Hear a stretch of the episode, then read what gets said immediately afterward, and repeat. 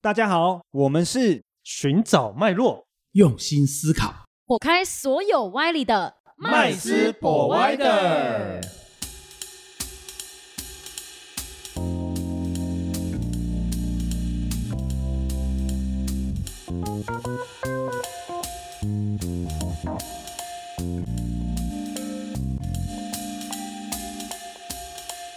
Hello，大家好，欢迎回到麦斯 Provider，我是麦斯。我是 Josh，我是 Rich，我是 Vanessa，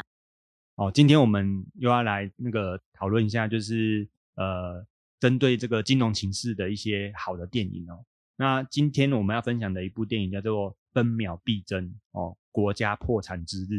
哦。那这部电影呢，光看这个标标题啊呀、就觉得很沉重哦，因为一个国家如果破产哦，我们可以想象那个画面嘛。假设是中华民国破产哦，我们还可以在这边开开心心的哦，这个录 podcast 分享说破产的原因是什么？ 我想应该很困难呐、哦。但是我们可以借助历史哈、哦，我们来就是不断的就是反复的，就是提醒自己、啊，然后哎，因为这部电影其实非常写实，它是呃还原了当时就是韩国哦一九九七年破产的这个亚洲金融风暴嗯亚洲金融风暴四小龙嘛哦，但是呃很快就从天上掉下来了，哎，哦没错对，但是而且是同一年哦，同一年啊，对，哦，那我大概的叙述一下这个故事，呃，它的这个发展，然后，那其实一开始是一九九七年哦，在十二月的时候，哦，那电影一开头就有一个画面哈、哦，呃，就是华尔街的这个摩根斯坦利哦，发布了一个讯息，叫所有海外投资人将所有的资金都撤离韩国。哦，嗯那其实真正的这个历史事件是，其实他们不是一天呐、哦，其实在一九九六年的时候就已经分批哦，不断的在酝酿了对，酝酿哦，让海外投资人慢慢的撤资、啊，然、后因为要先撤资这么多钱是不可能的哦，但是其实这也就是这个就是敲响了这个韩国的这个经济崩盘的丧钟了哈、哦。那他就这样子的过程中哈、哦，我们就看到呃韩国的政府哈、他们是如何因应嘛？吼，那但这个因应的过程中，其实呃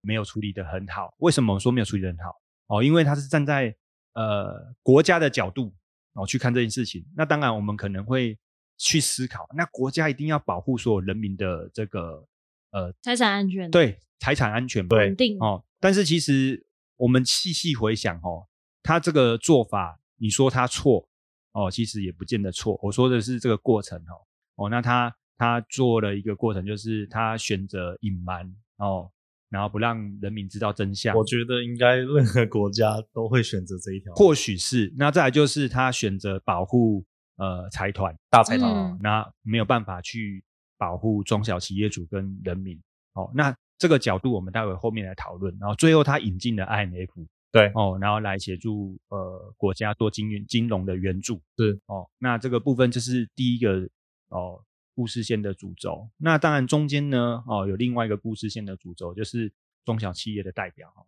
那里面有个工厂的老板哦，那他当然呃就是呃很很认真、诚诚恳恳的在做生意哦。嗯那不过做生意的过程中呢，可能呃难免会有一些呃融资啊，或者是呃商业票据往来的这个情况。嗯哦，在一九九七年的韩国哈、哦，对这个事情更加的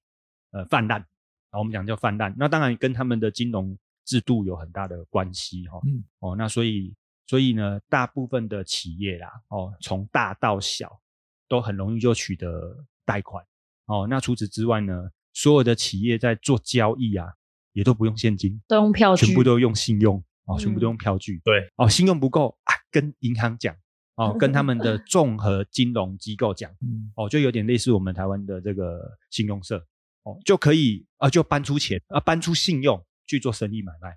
哦。那所以呢，就这个故事就从这个哦一张五亿韩币的哦这个信用开始哦。那当然呢，他也没想到短短的几天哦，就变成一张废纸了哦。那所以中小企业主这个是另外一个故事线哦，我们可以看着他如何在这一次政府的应对中，然后大受打击，然后最后他们怎么样活浴下火来重生？哎，不断的信嗯任，信任，最后对，那第三个主角哈、哦、啊，其实就是呃一般的投资人哈、哦，那它其实是一个我们讲投资敏感度很高的一个就是金融专业人员。对哦，那但是呢，他嗅到哦这一次哦危机会是一个财富重分配的好机会，所以他毅然而然的离开他所服务的金融机构，然后出来找金主跟他合作来大赚一波。哦，那当然他的理性思维啊，哦真的是对的。不过呢，在片中呢也刻画了他呃在人性上哦很感性的那一面。我们赚到的钱是不可以开心的。是的，嗯，因为你是赚到人家流血、流汗，甚至很悲惨的生命那种付出代价没错，的钱嗯，哦，所以其实刻画的非常好哦。那当然，这个过程中呢，他要做两次很重大的决策哦。那第一次就是跟汇率有关的哦，他就是重压哦汇率哦，嗯就是买很多美金没错哦，赌这个哦我们韩国的货币就是会贬值的很对严重，然后确实是对的，而且短短的时间之内就就贬值非常严重。那第二个就是他做的第二次决定，就是去拥有一个好的资产哦，什么资产？就是韩国的房地产哦。那所以这是故事的主角第三个主角哦，他的故事线。那当然后面呢，他也成功的就是翻身了哈、哦，从在这个财富重分配的机会里面哦，要升了呃很重要的一个资本家，在韩国成为一个资本家。哦，那其实这三个主轴呃，其实每个故事看起来是环环相扣，但是彼此之间又很多充满了矛盾。哦，充满嗯矛盾。我们讲的矛盾不是这种就是逻辑上的矛盾，而是心情上的矛盾。哦，那当然呢，在金融投资市场里面，我觉得心理啊，哦，我们讲心理的层面啊，哦，心理的因素、心理的影响啊，是很多的。哦，那其实今天我们呢，借助这部电影呢，我们可以呃呃分几个层面来探讨哦。第一个就是有没有想过，为什么在一九九七年韩国呢，好不容易加入了这个哦那个 OECD OECD E 这个经济组织啊，诶，那什么是 OECD E 呢？哦，OECD 的全称是经济合作暨发展组织。那设立这样的一个组织的目的又是为了什么呢？哦，它就是一个先进的经济发展呃比较成熟的国家哦，然后他们组合起来之后呢，他们希望能够促进国与国之间的贸易，扩大他们的经贸合作，然后来改善他们这个国与呃会员国之间的这个生活水平哦。所以其实呢，可以想见哈、哦，可以参与这个经济组织的呃成员国哈、哦，都是呃相对的经济发展比较成熟的国家。没错，那我们怎么衡量呢？其实也很简单呐、哦，就是大概平均哈、哦，那个该国的平均年收入哦，国民所得，然后达一万美金以上哦，所以可以想见当时的韩国啊，哦，也已经符合这个资格了哦，也算是一个经济的强国。没错，哦，嗯只是没想到哦，短短的七天，这个经济的强国居然就面临着破产的危机。诶哎甚至更跟惨，猫瑞奇， 对对，甚甚至至更更惨嘛，吼、那它到底发生了什么事？而这这些东西都没有征兆吗？哦，所以其实它到底是为什么会破产？哦，为什么会破产？它难道没有一些征兆吗？哦，所以这是第一个我们想大家可以提出探讨的。但其实，在片中其实可以看到，就是征兆这件事情，其实在里面女主角一直以来她其实都是发现这件事情，然后呈很多的报告啊等等到上游，就是到政府决策单位去，但是也没有得到回复。忙选举嘛，哎呀，盲选 举。对其实三条故事线一开始就已经埋伏笔，嗯，女主角是这样嘛？那工厂老板进入工厂的时候，一开始就在听广播嘛。那听着听着，他就开始讲，哎、国内局势，他就觉得这是到底什么东西？既然切换了听音乐，其实他的征兆就这时候。如果他有嗯意识到这件事情，也许他在未来就不会接受那个百货公司的，呃他不会票想据对接受那张票，对嗯，对。然后第三条故事线就是大家开开心心的在迎新，但就只有男主一个人在研究，然后听到广播说哇，为什么基层的人都领不到薪水，他才开始正嗯式去研究这件事情。其实，在故事的一开始，三条故事线就已经开始埋伏笔了。但但人都习惯哦，沉浸在那个自己想相信的对圈嗯圈里，没错是的啊哦自己想象相信的这个环境里面呢、啊，那就会过度乐观嘛。嗯，哦，过度乐观嘛。其实这个跟这个台湾近几年来不是很多这种资金盘有没有？哎，这概念很像啊。明明就知道它就是一个诈骗投资的一个呃一个局啦，哦，但是你就会选择去呃，不要说相信他，就选择相信我绝对不会是最后一最个后老一师个没错，对，不会是嗯受害者，因为没我错够聪明，我一定会在对的时机点离 开。哦，这个其实好像不要讲国家破产啊，就是讲现代个社人会的消费，没错，也都是这样的。情况。哦，那我们把话题拉回来，其实这个国家会破产的原因啊，哦，在这个电影里面其实有有提到哦。那我们大概提出来有三个点，然后第一个点就是因为呃大量的外资呃撤离撤出韩国，对哦。那韩国是在一九九七年的时候，韩国是以出口为主体的国家哦，所以它一定是呃有相当大量的外汇存底，是哦，在那个时候一定有。那可是呢，当如果大量的外资要离开，他会拿着韩国的货币离开吗？不可不会能。哎，不会，一定会换成所以他一自己定会换成外汇嘛，换成美美金嘛，金对，所以就会抽，就会把国家的外汇存底也怎样，呃，抽取出来了。好、这是第一个。俗称抽银根，，对对，抽离的那贸易的往来，诶，贸易大国，所以代表它的呃投资这个国家的外商公司一定也很多哦。OK，那所以呢，在这个外资离开哦，就是资方离开的这个过程中哦，那外商公司一定也会受到影响。为什么？因为他会很担心哦，本地的企业哦跟他借钱或是跟他做生意往来的时候哦，会不会付不出款项？嗯付不出款而且是付美元哦，对，而且要付美元，所以他会担心，所以他就开始变成是，呃，我给你信用没错，但是我可能就不给你展期了。哦，这张嗯信用不能够一直转全转部都转要转转转兑，现，哦，就是我只可能我我跟 Rich 好了，那我就是我跟你交割完了之后，这笔钱就要结账了哦，嗯对我们不能再转给别人了哦，没错嗯哦我不能要再拿到信用状了哦。嗯哦，就变成是这样，所以变成是大量的美元需求就出现了，所以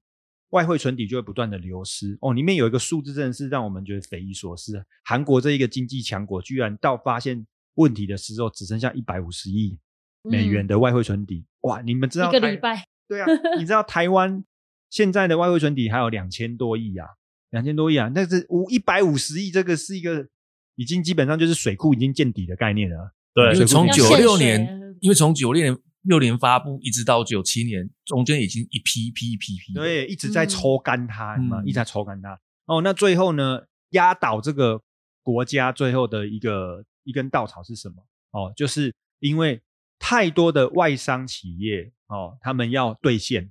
哦，兑现又要取得的这个资金是美金，那所以其中小企业主所产生的经济成果，就不断的一直在付出，付出给这些外商公司，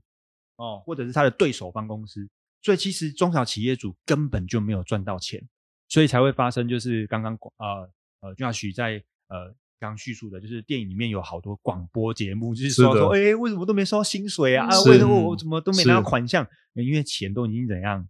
上缴出去了。哦，对，所以这就是造成它破产哦很重大的三个因素。嗯这个体制哦，真的很不行，对，所以信用过度扩张的一个金融体制，在这个国，在一个国家里面，其实也是一个可是感很危觉险好像很多的开发中国家都会遇到这个状况。当时是这样子的、啊，是当时是这样子这。个我就有点不破不立的感觉。对， 就说因为那个时候是这样子，你还要去现金筹现金，嗯对不对？赶不上我交易贸易的速度，因为对，大家都发展，大家都要工作，大家都要吃饭。嗯，你这笔生意你做不做？你要做的话，你就签个字，我就当是你付款了。而且呢，嗯我还可以把你这个签的东西呢，拿去再付给另外一个下那个我的下游，都是这个样子。我只要呛一句说，哎，那个跟我合作很很多年，你看那个他的公司也不是说小公司，嗯，那就应该不会有问题哦，那就也就收了。所以撸来撸去啦，那这样做生意才会快嘛。然后呢，嗯就变习惯了。那是不会有人去查说，那你的公司这个票有没有问题？你公司对资产够不够付？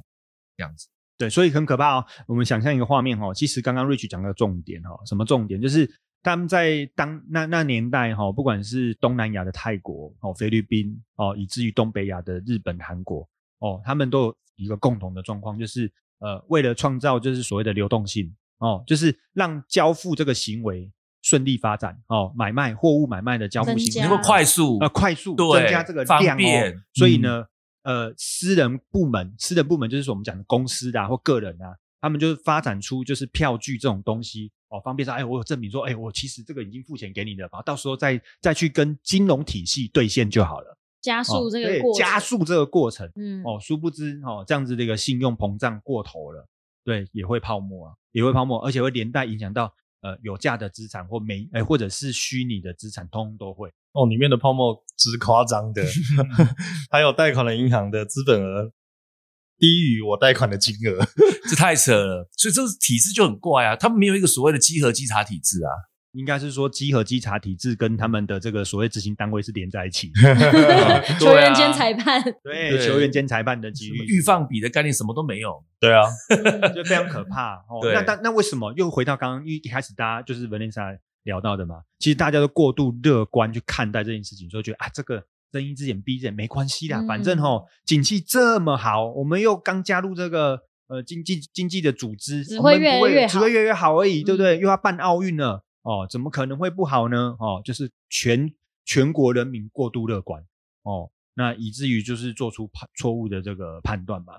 哦，那但是当然啦、在这个过程中哦，我们可以了解一下为什么政府哦当下它的应对方式是属于我们看起来从从我们看电影的过程中，我们觉得政府是很非常非常非常的消极啊，哦，非常消极，就是哦完全不发布讯息就算了，哎，除应对的对策，哎，很简单，就是摆烂。没有，我觉得非常积 极，就是非常积极，要从这一波里面捞大钱。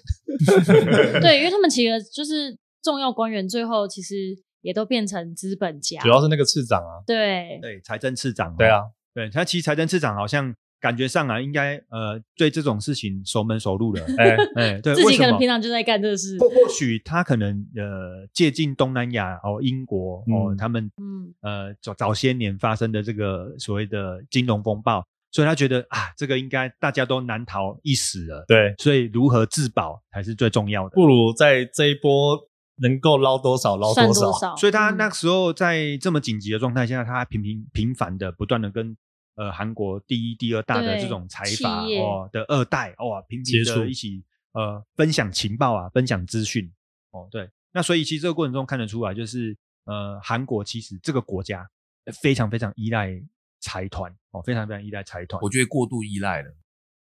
到到现在为止，还是啊，也还对这是以样的财阀为主哦无的敌一大个财团，对不对啊，啊嗯，对就是那几间啊，三星、三星啊、什么的哇 LG 啊，基本上这几间公司它的那个市值什么加一加，都超过五六十趴以上嗯了。呃而且他们不是单一产业啦，哈、哦，这三家都是跨产业 的，对，而且跨的产业领域真是让我们无法想象。啥都嗯有。对啊，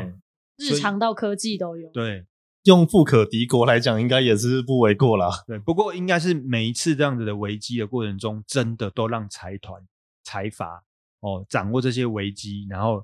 不断的、嗯不管是越来哪，越大不管是什么国，国家的金融危机， 最后都是让大者很大的。对，那那我们可以聊一下。其实我觉得这个这个有个思考的点是这样子的哈、哦，你们去思考一个画面哦，为什么 INF 哦，它援助的过程中啊，哦，它不考虑就是普及性的方式去援助这些真正有呃贡献经济成果的中小企业，而是直接援助所谓的大财团的。哦，其实我觉得某个角度来讲哈、哦，资本家本来就是掠夺经济成果的，是而没有在嗯享受、哎呃没解有决在问题，对，没有在呃创造经济成果。但是其实某个程度来讲哦，我们也知道，先毁灭才能够重生重生。对，所以其实资本家的这个掠夺方式会彻底的先毁灭，然后但毁灭灭都是完了毁灭之后，别 人对，毁灭完了之后，但是挹注有能力的，或者是有有办法变成资本的哦运作的集团或财团，让它重生，然后重生的时候再去控制其他哦可创造经济成果的这些所谓的公司。哦，我觉得这是非常恐怖的。你看哦，这些呃国外的 INF，后来它一定也扶植让呃韩国的这几大巨头越来越大。我在一九九七年之后，是一定是越来越大，越来越大的过程中呢，是不是也让所有的这些大财团在顺利的去根深蒂固的去掌握韩国本地的中小企业？对，尤其他们跨足的领域，你看我们刚刚聊到跨足超级已经这么多多，嗯他们可能一开始没这么多，可是因为金融风暴的一次这又一一次次事件，让他们可以跨足的领域越来越大，没然后错可，以更根深蒂固的去掌握这些中小企业所产生的经济成果。这种巨无霸财团，好像我们看现在各个国家，好像目前只有韩国比较有。就是有因为有是的以公国司是家很大，扶但是不可能持什么都包啊。你说微软也很大，苹果也很大，但它是做三 C 啊。自可是由你发看，展，对，你看韩国那个大企业什么都做、欸，三 C 也做，这个汽可车能也跟做。我觉得跟民族性应该有很大的嗯我关系。觉得他们文化有民族性，他们就是喜欢我们韩国就是这个 logo，就是这个 c o m b i n 我们都可嗯以。因为到到最后也是全民捐精来救国家，是嗯哦对这段对，很这重是要哦，他们民族性的关系，是而且是他们是很排外的。没错，对，所以那个 IMF 他那个执行长就是说我几个条款，对，对不对？就是要把你的那个呃主，导权，对，把你的门打开嘛。嗯用用法律的力量，外资对投资上限拉对大，对哦，你不要有限说，是我国外资金要进来是，我要买你的股票，你就可以是卖给我，嗯是你也不可以阻止我什么并购，是对不对？就就对是这样子，对嗯然后我可以持有国内的公司的股权拉高，对，就是你，但是事实上后来慢慢，我们到今年二零二二的，还是看到就是嗯，没有什么，我觉得他们的民族性还是在，还是巨无霸，你没在什错么没错，而且更大，嗯嗯，不过刚刚瑞奇讲的一个我觉得很重要的，就是说，呃，他们在这个过程中，INFT 的很多的不公平的条款是，其实让我想到那个早期清朝的时候，有没有？哇，每一次的这个所谓的小事件的战争，我们对我们来讲，其实那个战争其实都不是很大，也就是某个地方打个仗，然后就开始割地赔款了，有没有？对，那那其实我觉得，我后来想一想，其实真的资本家真的是很会评估一个呃一个生意或者是一个项目的价值。我我真的觉得，因为他会想办法取得比这个价值要取得的成本比这个价值还要低低很多。低很多哦。嗯所以你看，像韩国这个事件也是啊，他为什么会有个不平不平等条款是恶意收购？其实就是为了。收购你们这些良性的、好没错的资产嘛，还有好的公司嘛，只是缺对钱而哎，已。你只是缺钱而已嘛，所以我就一次把你并购起来，而且是是很便宜的是方式。我没们一错般的并购是公司并公司，对不没对？错这个是并国家了。对， 所以所以其实资本家真的是非常可怕，我真的觉得非常可怕。可是我觉得他倒是有一个还不错的地方。我们讲，你刚刚讲资本家的掠夺本质，但至少他不是用暴力，哦，战争的模式，对他不是用战争哦，他不是说我有但核这弹，哦也算一种你没有经济战争了吧？是，就是问题是，那你不要，你不要啊，你可以你不要买单啊，可以啊，我又不是欠你，对不对？就像我是提供援助，啊嗯这一次的那个金融海啸一样啊，台湾也受影响啊，但是因为台湾外汇存底够，是所以有撑过去。是、嗯对，啊没有错，在在在在那个片中有一段哈、哦，就是女女主角就说：“哎，为什么我们不找世界银行贷款就好了？”是嗯而反而找 IMF 做金融援助的谈判，没哦，错，对，那其实我觉得这应该有很深的一层含义啦，就是嗯说，呃，我们刚刚讲过了嘛，资本家的其本质就是掠夺嘛，哦，那如果今年单纯真的找世界银行，哦，世界银行其实它就是一个超级大的一个放款的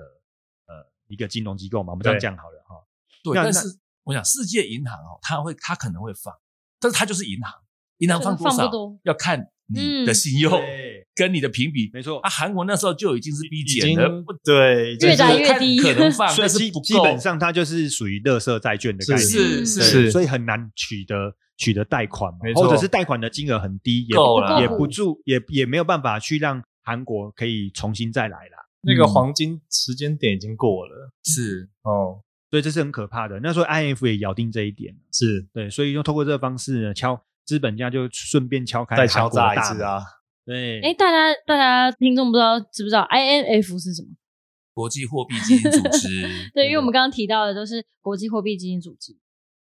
它是各个呃国家哈、哦、成为会员国，这样，嗯子。那目的呢，其实也是要帮助那些经济国家经济有问题的国家啦。是但是其实背后的意义也是说，嗯，我想办法对利我图帮利到助自你己，，那同时我是不是可以弄一点什么对我有利的条款？嗯大概就是这个概念。可是问题是，他不是用暴力啊，要不然不要不要没关系啊，不要又不是我求你，对啊，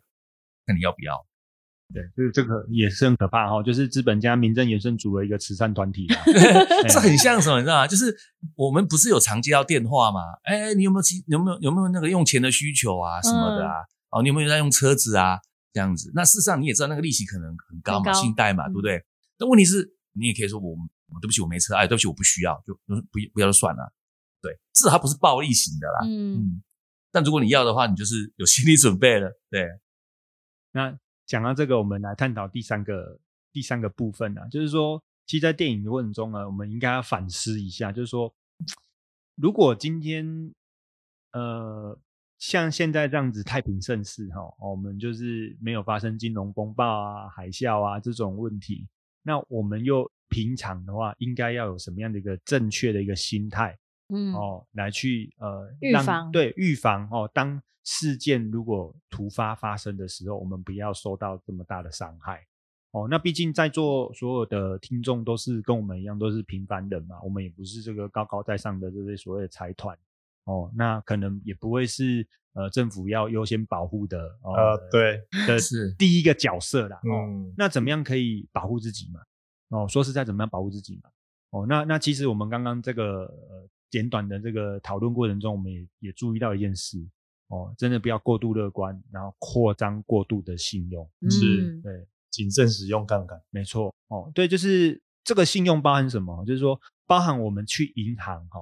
哦去扩张的信用，比如说贷款啊，或办很多的信用卡啊、嗯，嗯哦，这个都算、就哦、是说信用卡， 对，对信用卡嘛。哦，那还有另外一种信用就是，呃，比如说，呃，本来上次跟我是好朋友嘛，哦，嗯那、他跟我讲说我们合伙要做个什么生意，哦，结果他扩张他的信用跟我的生意会不会有关系？有啊，嗯一定有会对有关不对？系因为他可能把扩张出来的信用拿来做生意上的呃这个买卖啊、投资啊、使用嗯啊，结果诶过是他个人可能比较没有办法承受的风险，结果是不是也连害到带你，连带整个公对司哦也受到影响？所以其实朋友朋友跟朋友之间的这个所谓的信用扩张也是要特别留意。就想到以前一个故事啊，就是朋友跟我借钱，然后说他下个月把汇标下来还我，啊，因为他刚好差这个一个月急需钱。我想说救急不救穷，合理啊，可以，口袋也有。对，结果他说他被倒汇了，就说不要相信汇这个东西哈、对，但是但是我是那个时候我借他钱也是想说，就算没有也无所谓，我我是不至是少说这笔钱我不是拿扛来得住的，对，这笔钱我不是说要拿来干什么干什么，非非他不可的。那就啊，好吧，那你加油，哎呀，只能这样子啊。这个其实，在我们的故事线里面的第三个主主角里面，他们就做到这件事情。我们刚刚其实大家都有听到嘛，就是有有一个就是专业的经理人嘛，哦，基金经理人，是然后他辞职了，出来之后，哦，就看准了这次财富重分配的机会，嗯，然后带着两个金主，一个是富二代，一个是老谋深算的一个呃，就是资本家嘛。哦，嗯那想说来大赚一笔嘛。但是这个过程中，各位有没有留意到，这电影里面有个小细节，就是他们并没有扩张信用去做这件事情。对，都是用嗯现没现错有，他就是用现有的财产哦来去哦做第一次哦，就所谓的这个呃货币哦去持有美元哦、嗯持有黄金嗯，哦，都是全部都是没有在扩张信用的过是程的，对，所以其实呢，呃，财富重分配，大家不要心急啊、危机是转机，也不要过度扩张信用，因为可能它是需要时间的、嗯哦。电影可能节奏很快，七天内它就完成了第一波它的财富重分配，可是可能呃，现实生活中并不是这样啊。哦，可能 maybe 要半年或者是一年，甚至甚至更更长的久时间。哦，那如果我们过度的扩张信用，可能还不到那个时间，你就已经哦，就是自己也受到信用的伤害了。嗯，哦，所以其实我觉得这一点真的很重要哦，在在危机的来临之前，跟危机过程中，我们都要尽可能的保持心态上面是呃平静的哦，或者是说是心态上面不要躁进，然后也不要呃过度的呃贪婪，嗯，不然就是成为政客，对 对对，哦，感觉上好像政治家不比较贪不受能到成影为，响是啊不 是？对啊，所以我觉得整部片都是围绕着信用两个字，没错，对对不对？？不管是以国家的角度是也是一样，银行都不审对，啊，你那个商业本票来我就放款，对不对？那你的信用机制审查机制在哪里？没对错不对，啊，那个老板也是啊，就是因为相信哇，那么大的百货公司对，不会倒就收票，就也是信用的问题。没错，对啊，所以呃，成功来自于信用，但是失败也来自于信用嗯，哦。所过以度了我们真的在这个现实生活中啊，就是如何去预防哦自己在这样的历史中哦不会受到伤害。我觉得最好的方式就是你就是要保持平常心。哦，然后呢，我们不要过度的扩张信用，不管在什么样的情况下，都要谨慎的投资理财跟保持头脑清醒啊， 嗯不要被冲昏头。对，这个很讽刺。我记得有一年看电视，一个信用卡，一个银行的广告推信用卡，哦，这个包包一万啊，这个这个鞋子多少钱多少钱，到最后一句就是信用无价。 欸可是那家银行是那个年利息复利二十趴最 凶的，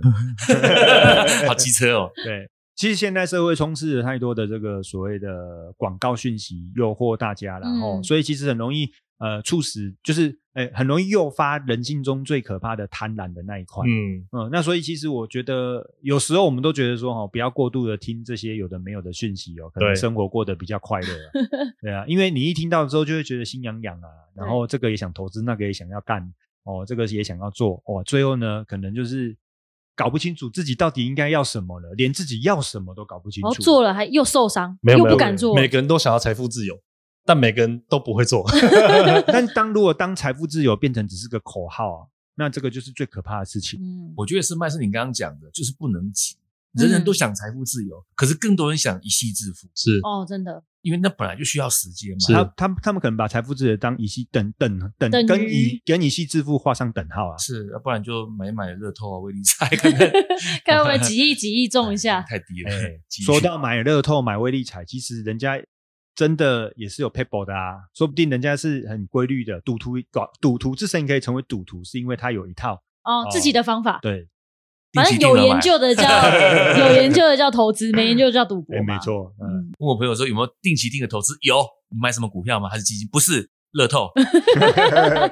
好啦，也也不错也算啦，啦有梦最美嘛。也算哎，没错啊、那今天我们的电影分享就到这边啦。哦，我们也谢谢所有的听众啊、今天谢谢各位喽，谢谢，下次见，谢谢，拜拜拜拜拜拜。谢谢今天的收听。如果喜欢我们的节目，欢迎在 Apple Podcast 订阅留下五星好评，FB 粉砖追踪按赞，不吝啬将频道分享给身边的好朋友们哦。有想问的问题或想听的主题，也欢迎留言私讯告诉我们，在节目上让专家说给你听。麦斯 Provider，下次见喽，